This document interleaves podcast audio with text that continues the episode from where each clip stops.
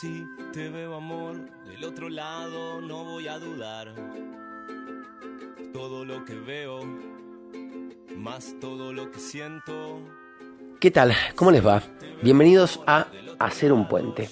Este es un episodio muy especial para mí, ya que por primera vez voy a hacer un puente entre dos colegas míos, dos periodistas. Es que la grieta en la Argentina no es solo de la política. Es un fenómeno cultural que nos acompaña desde que nacimos como país y que atraviesa a todos los actores sociales, incluido al periodismo. Y claro, más aún todavía al periodismo político. Lo cierto es que en el ecosistema comunicacional existen algunos periodistas asociados a determinadas posturas políticas y eso no está mal. El periodista no es un marciano que cae de la nada en el planeta Tierra. Hoy hacemos un puente entre dos de los periodistas que más ruido hacen en la Argentina y que tienen posturas y pensamientos muy diferentes. Nicolás Winiaski y Diego Brancatelli. Nico es uno de los periodistas más relevantes del grupo Clarín. Es figura del canal Todo Noticias y de Radio Mitre. Trascendió mucho durante la última década, fruto de sus investigaciones contra el gobierno de Cristina Kirchner. Diego, en cambio, trabaja en el canal C5N y en la radio AM750, dos medios ideológicamente alineados al kirchnerismo. Lejos de renegar de eso, él se muestra públicamente defensor del kirchnerismo. A primera vista son dos periodistas antagónicos, pero como siempre decimos, son personas de carne y hueso entre las cuales buscaremos puntos de encuentro. Prepárense, será un episodio largo en comparación con los demás. Y tres periodistas políticos juntos, ¡buah! Hacemos un puente entre Nico Wiñaski y Diego Brancatelli.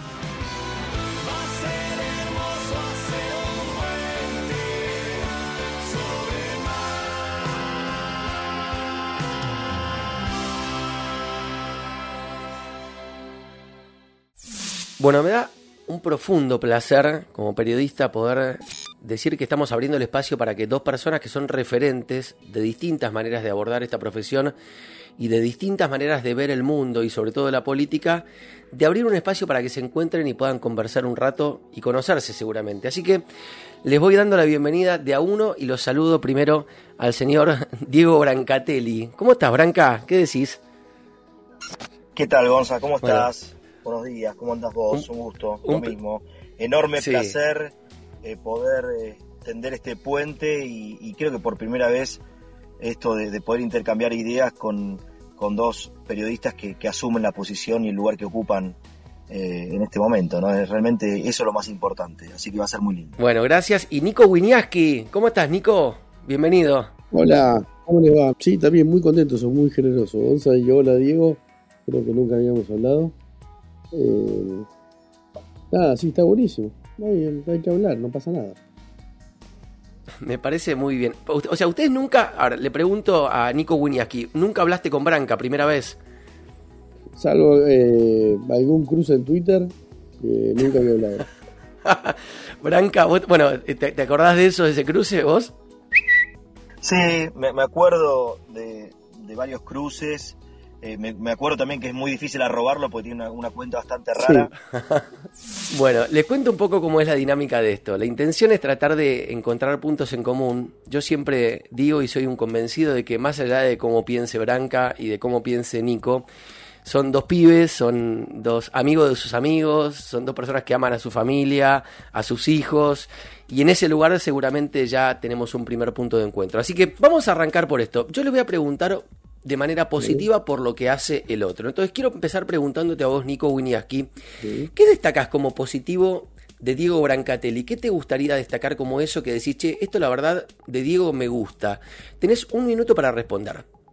No, hace muy bien su, trabajo, es, eh, es un buen polemista, eh, yo creo que es un periodista, obviamente, eh, lo hace muy bien, terminó creando un personaje en el mejor sentido, lo digo. Eh, tiene estilo. Está bien. Diego, te voy a, a vos 30 segundos para que respondas a esto que dice Nico. ¿Cómo sentís esto, digo, que Winiaski destaque eh, tu rol y que hayas creado un personaje? Eh, es así. construí un, eh, un, personaje, o en realidad me hice fuerte eh, en 10 años de un programa que, ocupó un lugar central en, el debate político. Y, bueno, el reconocimiento eh, es válido. Perfecto. Ahora, voy a preguntarte al revés. Te voy a preguntar a vos, Diego Brancatelli. ¿Qué destacas como algo positivo de Nico Winiaski? ¿Qué te gusta de Nico Winiaski? Tenés un minuto.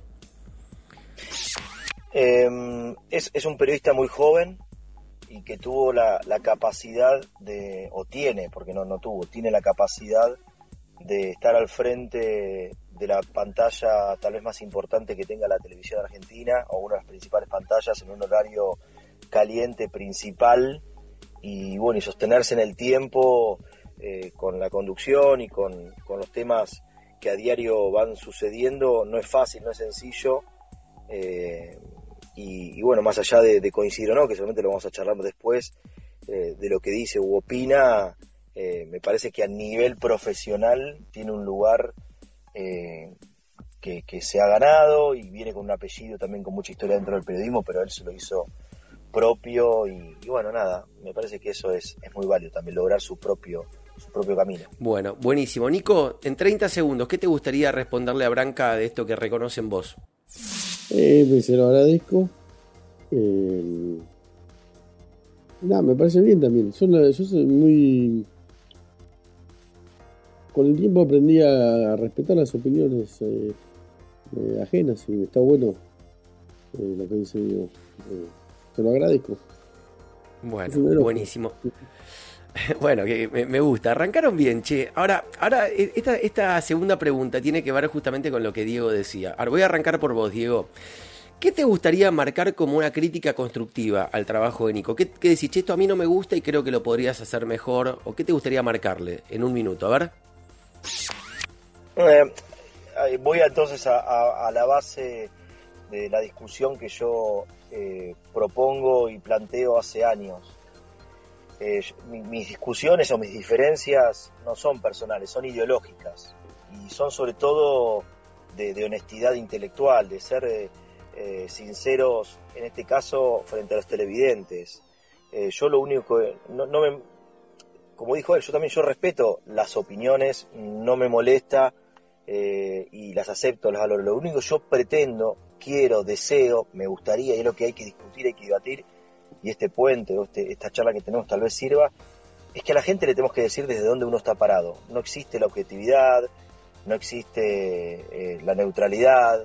Eh, yo lo único que pido es eso. Y bueno, y muchas veces eh, las diferencias que ocurren es porque noto que siempre, siempre la moneda cae al mismo lado, que siempre la mirada es crítica hacia un solo lado, que siempre se apunta a lo mismo. Bueno, me parece que eso es lo único que me gustaría que sea, que lo mismo que hace, que lo hace muy bien, lo haga eh, a nivel general y con todos. Yo con eso estaría muy feliz y lo, lo, aplaudiría de pie. A ver, ¿qué te gustaría responder, Nico, a vos, a esto que, que te marca eh, Diego como una crítica constructiva? Eh, que siempre hablé con, honestidad.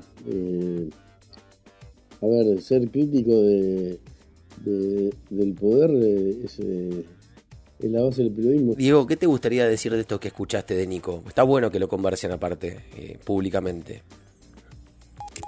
No, no, a ver, si él siente que es, que es así y, bueno, y, lo lleva a cabo, felicitaciones.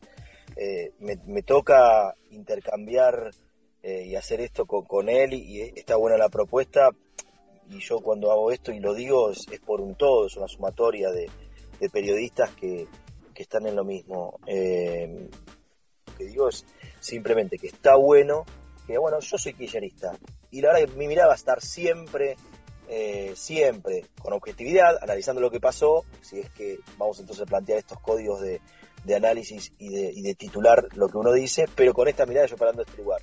Yo nunca he escuchado a, los Nicolás, a los Majul, a los Leuco, al resto, decir, bueno, nosotros la verdad tenemos un tenemos una mirada que no me cae para nada bien y no comparto absolutamente nada del modelo kirchnerista y todo lo que analicemos va a estar parado siempre en contra de esto. Eh, y bueno, y desde ahí la gente va a saber, bueno, loco, este me está, hablando de este lugar, porque a mí me pueden criticar un montón de cosas, pero saben que lo que yo digo sale de un lugar donde yo saben que estoy parado.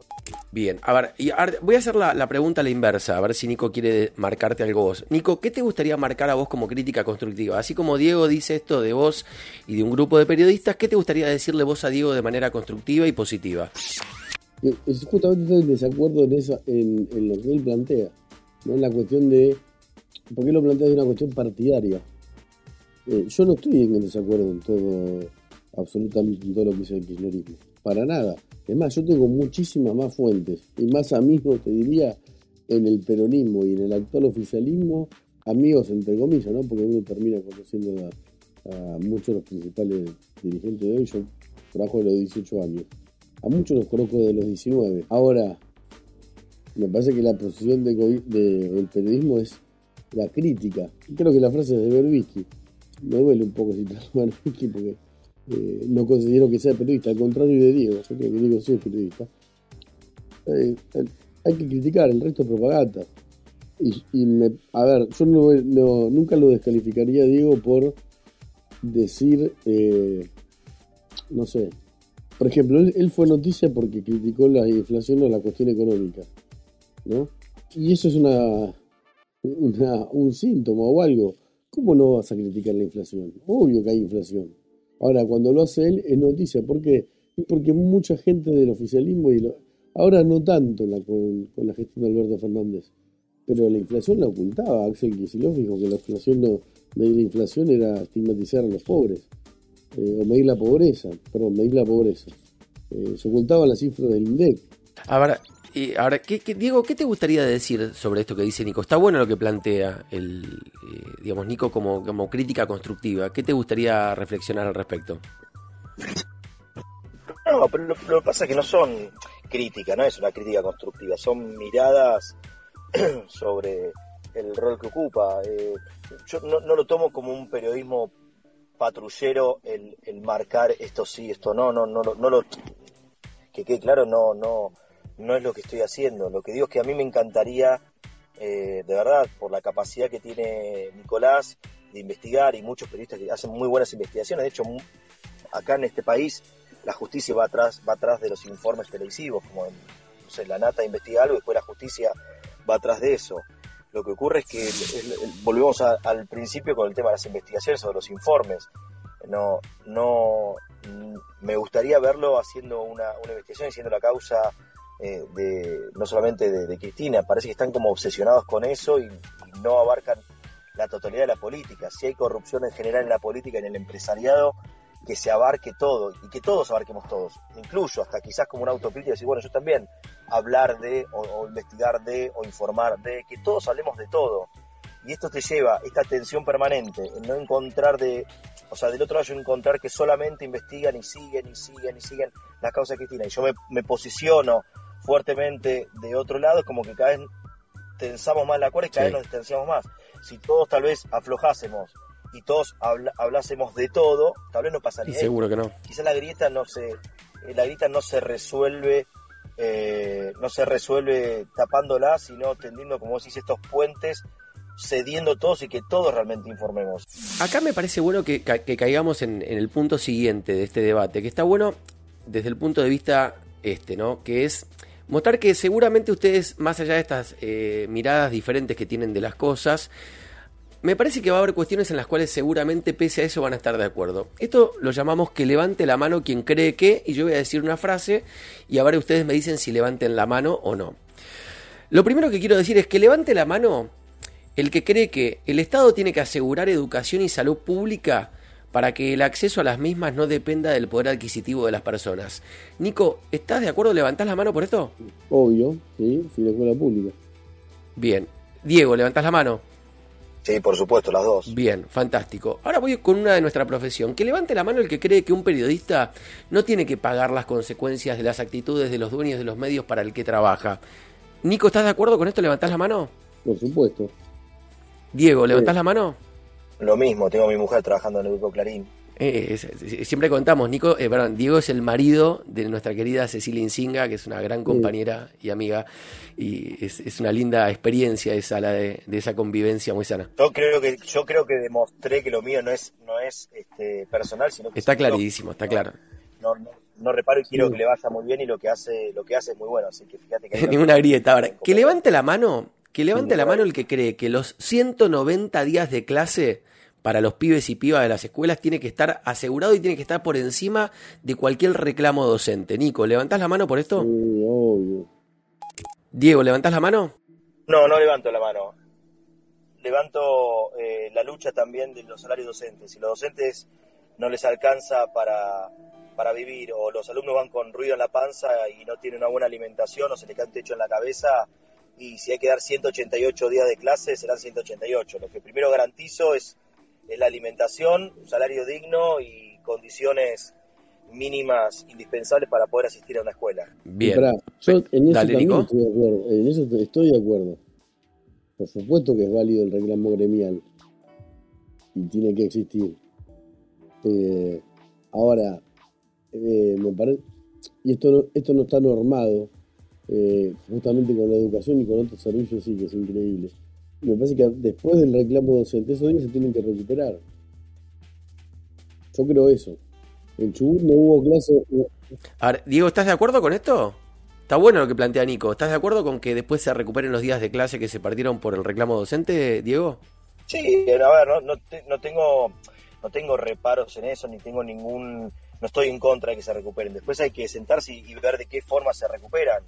Eh, de qué manera, cuándo, cómo, hay un calendario escolar. Pero con el fondo de la cuestión estás de acuerdo. Sí, sí, sí, a ver, a mí me encantaría, no estoy diciendo no quiero que se cumplan los 190 días, digo, ojalá se cumplan los 190 días, pero no es que tiene que ser tajante eh, e impostergable que si no se cumplen, no, no, lo que se tiene que cumplir es todo lo demás y ojalá lleguemos lo más cerca a los 190 días. Y si faltaron 3, 4, 5, 10 días y se pueden recuperar, bienvenido sea.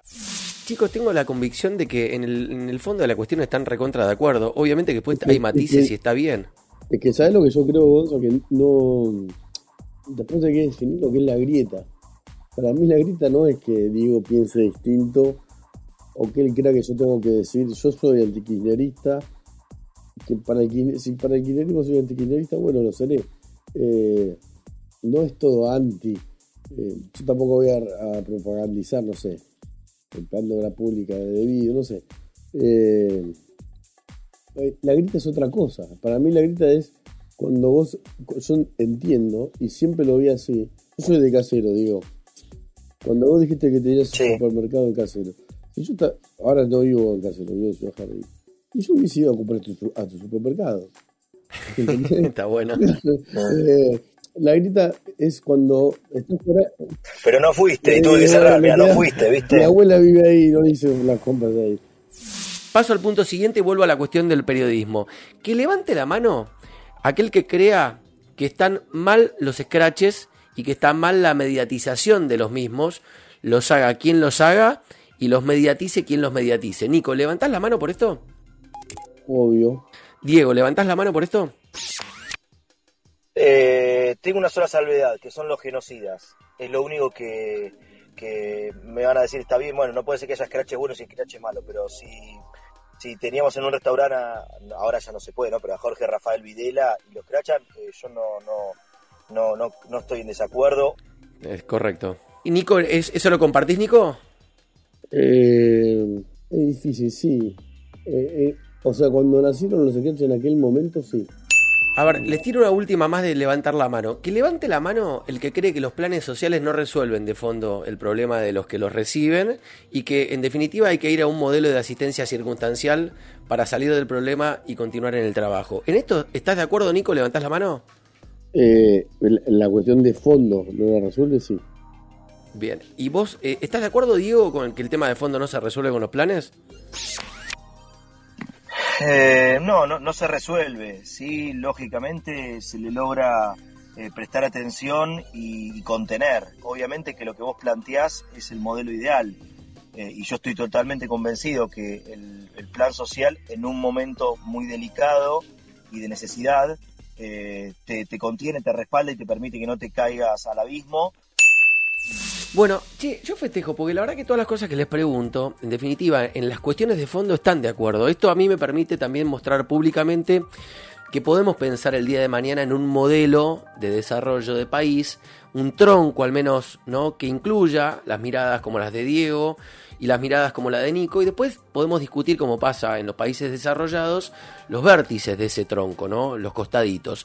Ahora voy a hacer algo que me encanta en este podcast, que es preguntarle por virtudes virtudes de dirigentes políticos. Y en este caso voy a sumar también de periodistas. Es decir, es la crítica por la positiva. Voy a arrancar con vos, Diego.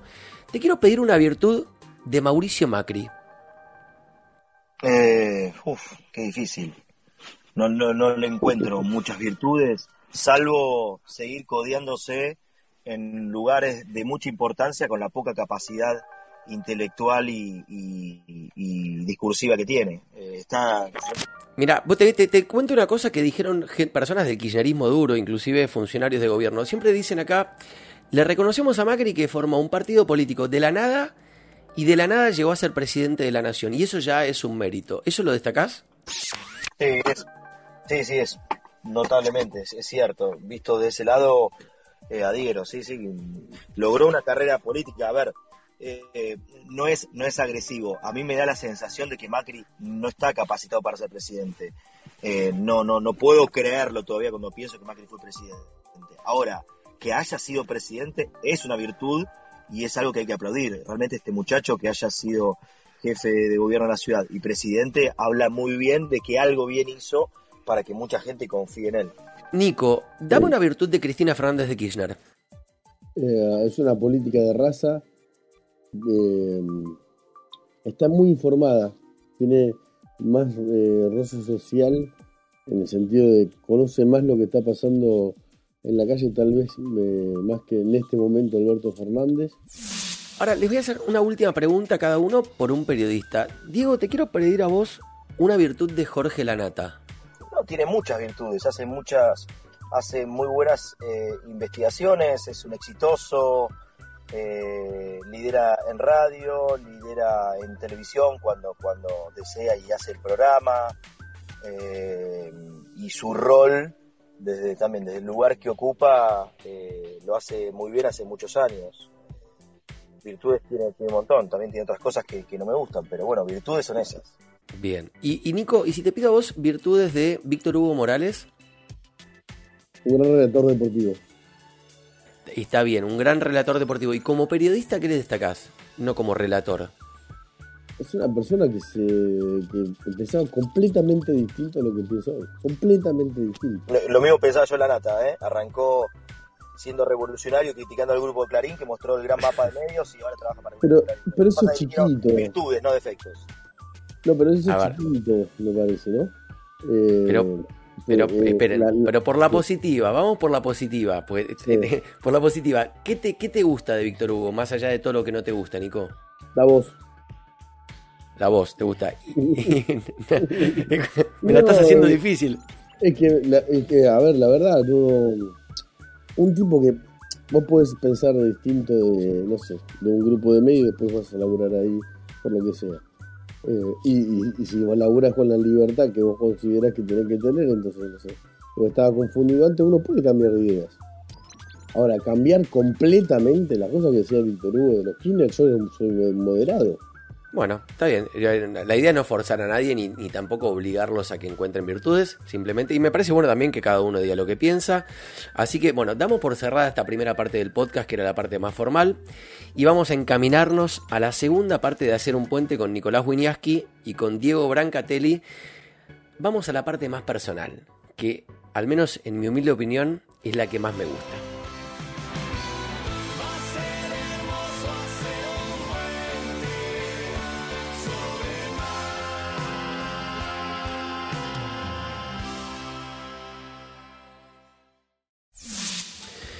Y pasando a esta segunda parte del podcast, lo que buscamos acá, muchachos, Diego y Nico, es tratar de mostrar públicamente que más allá de todas las diferencias que ustedes puedan tener, y está bien que las tengan, son seres humanos, son hombres de carne y hueso que atraviesan las mismas preocupaciones, las mismas alegrías, las mismas dificultades, los mismos problemas, porque en definitiva, insisto, somos todos seres humanos. Entonces, la idea es ir a buscar eso en lo que nos igualamos. Por eso vamos a hacer otra vez un que levante la mano, pero sobre temas personales. Y acá les pido por favor a los dos que sean lo más abiertos posibles y cuenten todo porque es la parte más divertida. Así que arranco preguntando esto. Levante la mano quien alguna vez de verdad sufrió por amor. Nicolás Winiaski, ¿sufriste por amor vos? Obvio. ¿Cuándo? ¿Con quién? ¿Cómo? Eh, con mi actual eh, eh, esposa y madre de mis hijos durante, no sé, un largo tiempo me, dejó, me abandonó. ¿Pero lloraste, Nico? Obvio. Estaba desesperado. Desesperado. ¿Y por qué te dejó? ¿Qué sé yo? No sé. Por otro no. Entiendo que no, pero, después, volvimos. Eh, pero en lo que sí, tenía veintipico de años, estamos hace mucho tiempo juntos. En lo que sí, en lo que sí mal. Eh, cuando después dejé de darle pelota, ahí volvió. Funcionó. Eh, sí, pero sí, sufrí muchísimo. Estás enamorado de tu mujer, ¿no? Se te nota eso. Decilo públicamente. Eh, Laura te amo. Está muy bien. Eh, Dieguito, ¿sufriste por amor vos? Sí. Uno, uno sufre por amor cuando tiene alguna pelea, alguna discusión. Eh, por suerte, hoy tengo una, una historia hermosa y, está perfecto. Y, no, no, tal vez no, no, no, no signifique la mejor respuesta para esta pregunta. Sí tuve una historia por ahí de salía con una chica cuando estaba en cuarto y quinto año y se fue a vivir a, eh, a otro lugar muy lejos. ¿Y lloraste? ¿Lloraste por amor? sufrió. Sí, sí, muchas veces lloré, lloré, por amor. Tal vez no lloro mucho, ¿eh? No soy de llorar mucho.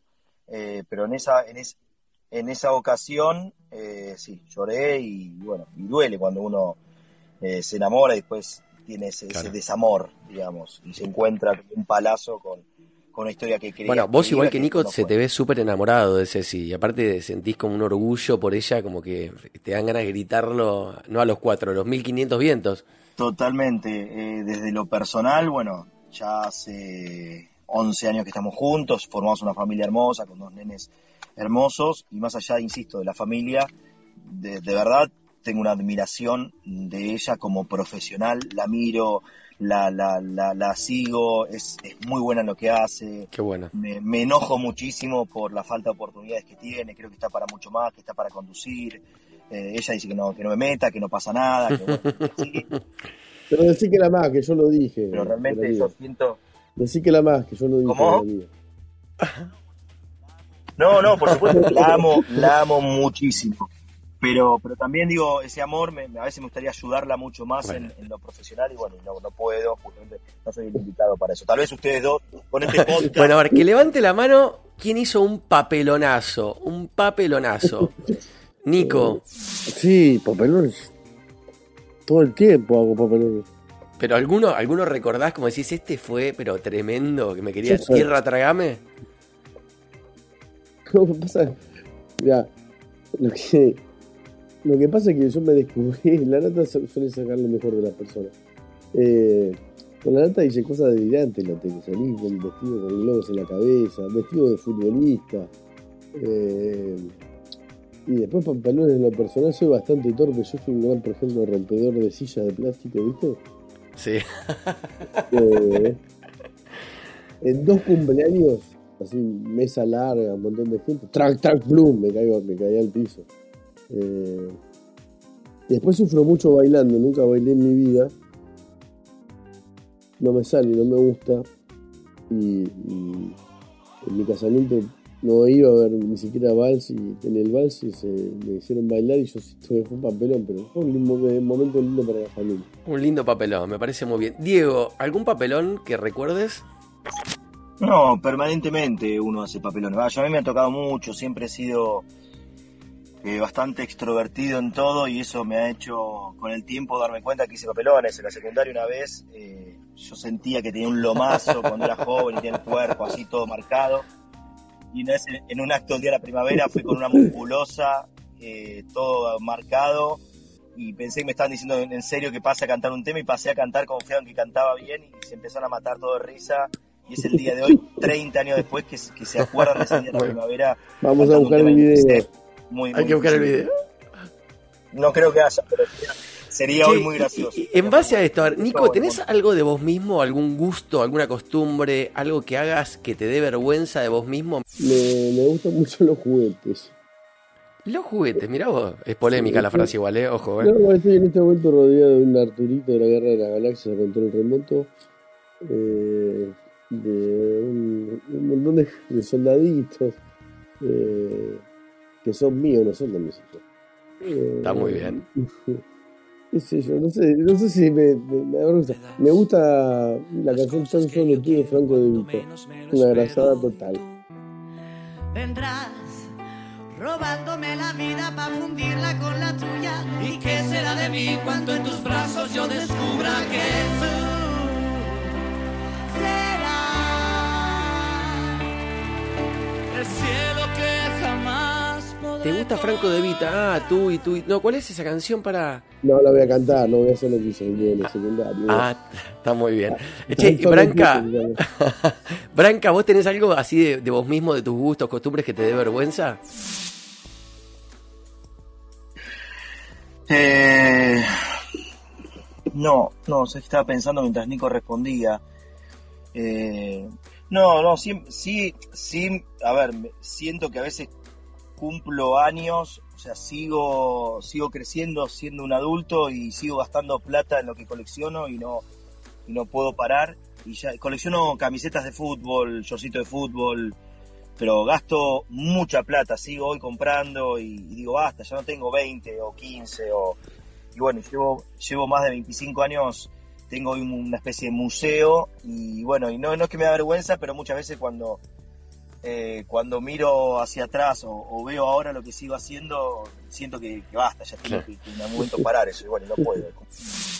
Bueno, que levante la mano a aquel que perdió un ser querido de manera repentina. Es decir, alguien que sufrió la muerte de un ser querido, de esas muertes que no, están asignadas por lo biológico, por la vida, sino que fue repentina. ¿Nico te pasó? Sí. sí ¿Querés contarnos, compartir con quién, eh, cómo, una, cuándo? Una tía, que yo quería mucho, eh, que militaba en el MAS cuando yo era chico y me llevaba Fuerte Apache porque ella militaba ahí. Eh, a ver, no fue repentino, fue de cáncer, pero muy, muy, muy veloz. Y después mi abuelo se murió jugando al golf conmigo. Ah, es tremendo. ¿Y fue, hace mucho? Yo tenía 22 años, porque cuando lo cuento, la reacción siempre es esa, pero si yo me imagino a los 70 y pico, eh, le gustaba muchísimo el golf, eh, haciendo algo que me gusta mucho, y me, muero sin sufrir porque no sufrió nada, fue como que lo desenchufaron, no puso ni las manos cuando se cayó al piso, en una cancha de golf con mi nieto. Y tal vez es fuerte, pero tal vez compro. Eh, Sabes que me dejaste pensando en, eso. En el momento fue muy traumático, obvio, eh, pero qué sé yo. Tremendo. Eh, eso fue, fue repentino, hacia adelante mío. Eso sí que fue repentino, sí. Eh, Diego, ¿vos te, te pasó esto de, de, sufrir alguna muerte repentina, alguna persona que querías mucho? No, no, afortunadamente no me pasó eh, esto, bueno, esto que, contaba Nico, ni alguien en mis manos, ni alguien cerca. Sí, se murió mi mejor amigo, eh, muy joven, padre de cuatro nenes, criaturas, eh, de, la misma edad que yo. Hoy tengo 45, bueno, él hoy tendría 46, o como yo estoy por cumplir 46, así que él estaría con 47. habíamos viajado a Europa juntos, los dos hacer un viaje que soñábamos, íbamos juntos a la cancha, durante un par de años de caraduras se había animado a ser de comentarista mientras yo relataba fútbol, era el que te seguía en todo y bueno, y un día me llamaron que se había caído desplomado en la puerta de su, de su, de su casa con un infarto, una CB y murió así, una muerte súbita, así que eso dolió un montón y bueno, aún hoy es eso, de hecho en estos días Mirá vos que me, me preguntás esto, me regaló, eh, su familia me regaló un CD, un DVD de, de, mm, que teníamos de fotos que todavía no, me animo a verlas para no para entrar, pero bueno, así es eh, por el dolor que, Bueno, gracias a los dos por compartir esta parte, insisto, queda muy, muy, muy demostrado ¿no? que Diego Brancatelli, que Nico Winiaski, que yo, que todos los que están escuchando esto, somos seres humanos. Tenemos que anclar un poco en eso. Y para cerrar un poco este podcast, vamos a ir a la última parte, que a mi juicio es la más divertida. Y acá sí les pido una entrega total, porque todos tenemos una mirada del otro. Y todos muchas veces decimos, che, ¿viste lo que hace el otro? Y los imitamos, etc. Entonces yo les voy a pedir, por favor, que tratemos de, a ver, de ponernos un minutito, 30 segundos si quieren, en los pies del otro. Voy a arrancar por Branca, que me parece que se va, va a ser un poco más suelto para esto. Ponele, Branca, que vos sos el conductor de Bella y Bestia todos los días a las 11 de la noche en TN, o, estás en PPT en su momento con la nata. O W. En W, los martes a la noche en TN también, y que, y que sos, el, sos el Nico Winiaski, ¿no? Ahora, tenés 30 segundos para hablar con Winiaski de lo que quieras, ¿no? Se prende la cámara. ¿Qué dice Winiaski en 30 segundos? Sobre lo que quieras, eh, dale. Pero con todo, ¿eh? Con todo, que acá no se enoja nadie. Bueno. No me enojo ni pedo. A ver, espérame. Bueno, esta noche vamos a hablar del gol que le, anularon a Racing, culpa de Cristina Fernández de Kirchner. Porque se lo ve atrás en el banderín si lo ven, está Cristina que está dando la orden al árbitro. Mírenla, ahí la tienen. Es Cristina, la ven. Ahí está Cristina. Es que sí, da la orden. Para, no es máximo. Es máximo aparentemente que está en el bar. Fíjense ustedes cómo no vemos que la corrupción del kirchnerismo llegó al fútbol. Un aplauso para, para, Brancatelli. Eh. A ver, vamos, vamos al, al revés, al revés. Ahora tenés la chance vos, Nico. Ahora podés vos. Mirá cómo te va. Buenas noches, estamos viendo eh, cómo eh, gracias a las grandes corporaciones, al establishment y a los medios hegemónicos, el árbitro, cometiendo absolutamente un acto de lawfare, le anuló un gol a Racing solo porque es el equipo de Máximo Kirchner. El árbitro seguramente jugó en el equipo Liverpool con Luciani, con Stornelli y con Galesio. Muy bien los dos. un aplauso, la verdad que de lo mejor de de mejor de los capítulos de hacer un puente. Eh, te digo que ahí mano a mano con Juanchi Zabaleta, que fue otro de los que nos hizo descostillar de risa cuando hizo un puente con Diego Valenzuela. Bueno, muchachos, gracias de corazón a los dos por prestarse a eso. Y bueno, me comprometo públicamente a generar ese encuentro que plantea Branca de comer un asado o lo que sea, pero para que se conozcan. Yo me voy a hacer cargo de que se conozcan. Bueno, esto fue todo por hoy. Quiero que sepan que podríamos haber seguido durante horas. Lo importante acá es que entre dos periodistas con miradas tan antagónicas pudimos establecer un espacio de diálogo, de puntos en común y de buen trato. En contexto de grieta, eso ya es un montón. Y lo festejamos. Produjo Nico Geuna. Editó Lucas Novoa. Yo soy Gonzalo Asís y les cuento que quedé engrampado a hacer un asado ahora entre Winiaski y Brancatelli. Y de paso, los invito a todos ustedes a seguir construyendo una nueva manera de ver el mundo. Como les digo siempre, la grieta es un pésimo negocio para la Argentina. Chau. Esto fue Hacer un puente. Hacer un puente.